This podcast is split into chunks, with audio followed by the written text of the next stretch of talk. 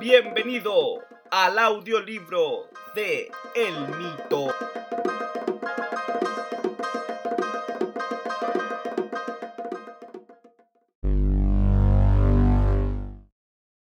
Capítulo 1. El disparo. Abril de 2017. Santiago de Chile. El disparo retumbó por toda la habitación. Era sin duda el último recurso que afirmaba mi impresión de la premura que guiaba los pasos de los invasores. Y hacía aún más grave el asunto en el que me había metido. El estruendo, el olor a pólvora que por primera vez olía, habían terminado con toda esperanza de que esto era un sueño. Los destrozos se sucedían uno tras otro luego de que irrumpieron. Traté de reconstruir los acontecimientos que se habían superpuesto uno a uno hasta este momento. A pesar de que sentía que el tiempo, el miedo y la desesperación se estaban apoderando de mí. El propio instinto de supervivencia o lo que sea que te lleva a querer huir, a querer esconderte, a querer finalmente entregar. Ellos me llevaban la delantera, hasta que mi consciente, en el que siempre he confiado y me hace hablarme a mí mismo y reprenderme la mayoría de las veces que me daba cuenta de que estaba actuando mal, me llevó a ordenar mis próximas decisiones. Primero, mantenerme en el lugar que estaba. Claramente los intrusos no estaban enterados de mi presencia y yo sabía cada una de sus posiciones y pronto podría descubrir su objetivo lo que me ponía en ventaja. Y eso era valioso ante quienes poseen, entre sus recursos, armas de fuego, que solo había visto actuar en ficción. Ahora, en cambio, era lamentablemente real.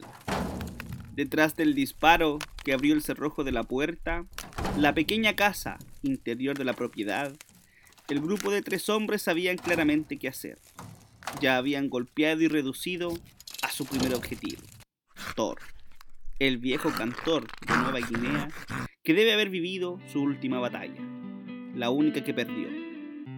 Pero a sus ya casi 22 años de edad, no había animal que soportara los golpes de quienes de seguro, al igual que todos quienes lo vieron por primera vez, se llevaron una gran sorpresa, al pensar que quizá era un animal un poco más salvaje, como le gustaba hacer creer al viejo.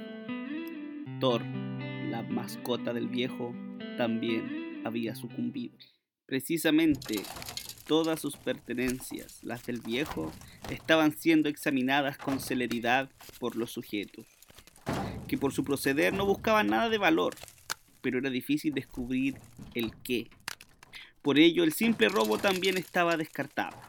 Más aún, la revisión se llevaba a cabo cada vez con más prisa. El disparo de seguro alertó a los más de cientos de vecinos de los edificios que rodeaban la vieja propiedad, que tenía sus días contados ante el auge inmobiliario de Santiago Centro. Sin duda, el viejo cumplió lo que siempre dijo.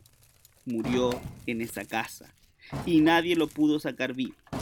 Y al parecer, nadie podría beneficiarse del eventual negocio que sería para la familia vender esta propiedad, que en unas horas más recién sabríamos en la lectura de su testamento en manos de quien quedaría. Pero fuera de su valor como parte de los últimos inmuebles antiguos que quedaban en los alrededores de las intersecciones de las calles San Isidro y Concuricó, estaba casi seguro de que no había nada que valiera la pena.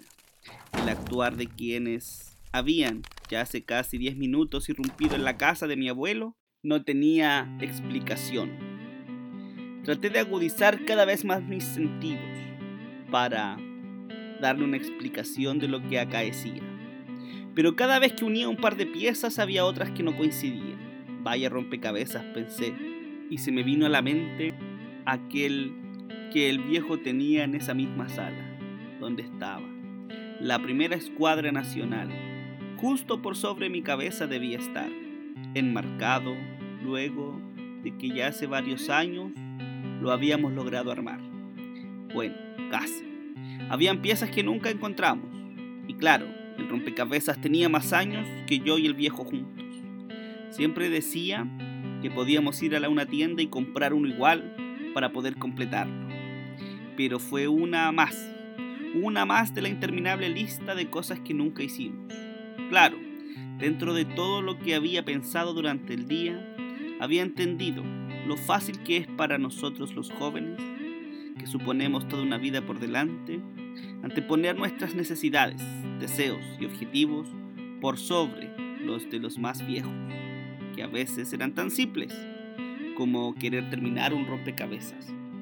Terminaba de digerir este pensamiento que pasaba a formarse en la fila de decepciones que había vivido en lo personal y que vertiginosamente se había visto crecer desde la muerte del viejo, hace dos días atrás. Pero la decepción duró poco.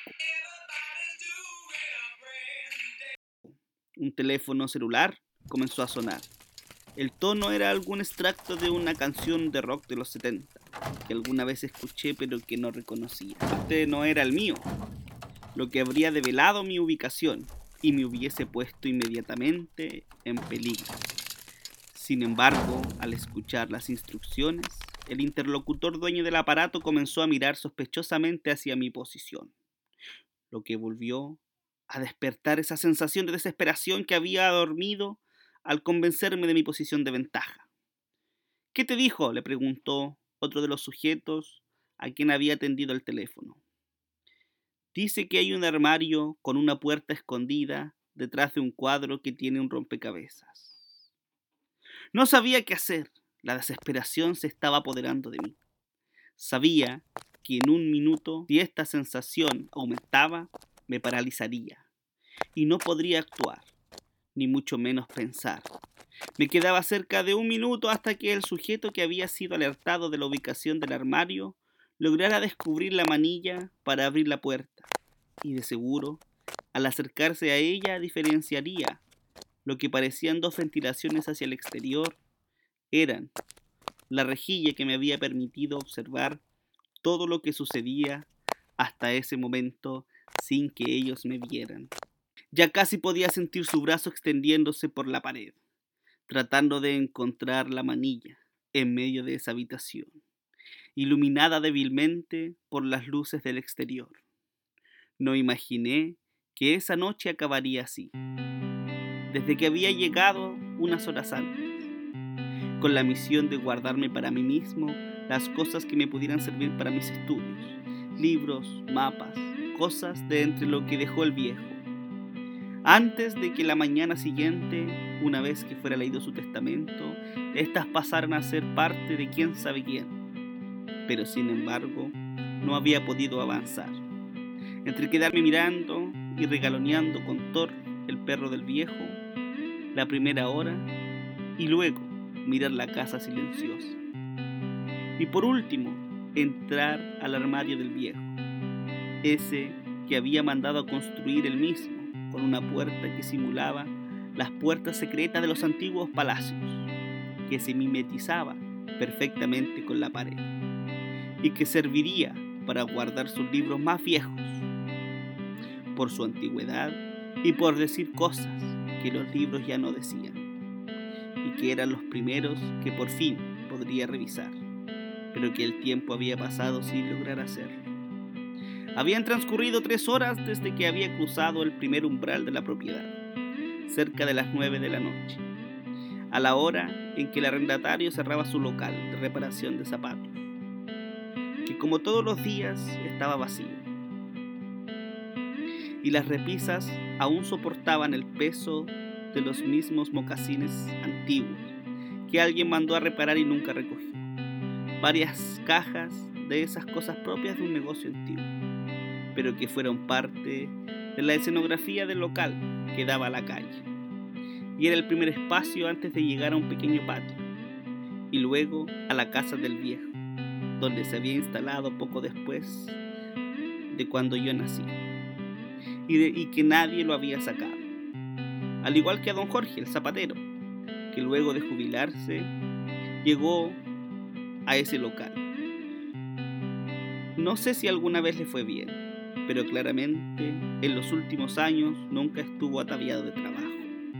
Esa noche, a diferencia de todas las otras veces que nos veíamos, no nos saludamos ni hicimos el rutinario saludo de preguntarse el uno por el otro sin importar verdaderamente lo que respondía, sino que era más bien una costumbre, un rito. Esa noche no, ambos sabíamos cómo estábamos, después de haber ido a dejar al viejo al lugar de su cremación. Allá lo había visto junto con mucha gente, lo escuché despedirse de mi papá, que lo invitó a nuestra casa, pero él se excusó diciendo que ya había dejado mucho rato cerrada la zapatería que debía de regresar. Lo único que se animó a decirme esa noche fue cierre con candado cuando se vaya. Quizá ese favor que me hizo de dejarme abierto para que pudiera entrar fue lo que facilitó la entrada de quienes ahora irrumpieron en la casa y poseían ventaja sobre mí. Cuando la mano del sujeto que había sido instruido sobre la ubicación del armario del viejo donde yo estaba, llegaba casi al lugar donde encontraría la manilla que permitiría abrir justo separado por los pocos centímetros de la puerta, estaba del otro lado, yo, ya sin mirar, ya casi sin respirar. Sentía que todo se caería sobre mí. Me reprendí por última vez esa noche acerca de cómo no se me había ocurrido una forma de salir. Haberle escrito a alguien por medio del celular que tenía en el bolsillo. Pero la curiosidad y la necesidad de saber qué ocurría habían sido más fuertes. Y sería esa curiosidad la que provocaría que me encontrara frente a frente con un grupo de sujetos violentos, que habían irrumpido por la fuerza y habían matado a un perro. Habían dado vuelta a la casa y claramente no estaban contentos. Fue nuevamente el tono de aquella canción de rock de los 70 que interrumpió el actuar del sujeto. Los siguientes 60 segundos fueron extraños y parecían sucederse en lentos intervalos. Solo escuchaba ruidos, los que tuve que interpretar. Primero el hombre que estaba por descubrirme gritó, ¡Se acabó el tiempo! Seguido de ellos percibí cómo volvieron a revolver las cosas del viejo y se escuchó algún tipo de spray, que me provocó más angustia. Sin poder entender qué ocurría, no quería mirar. Luego ya no se escuchó nada más que los ruidos del exterior.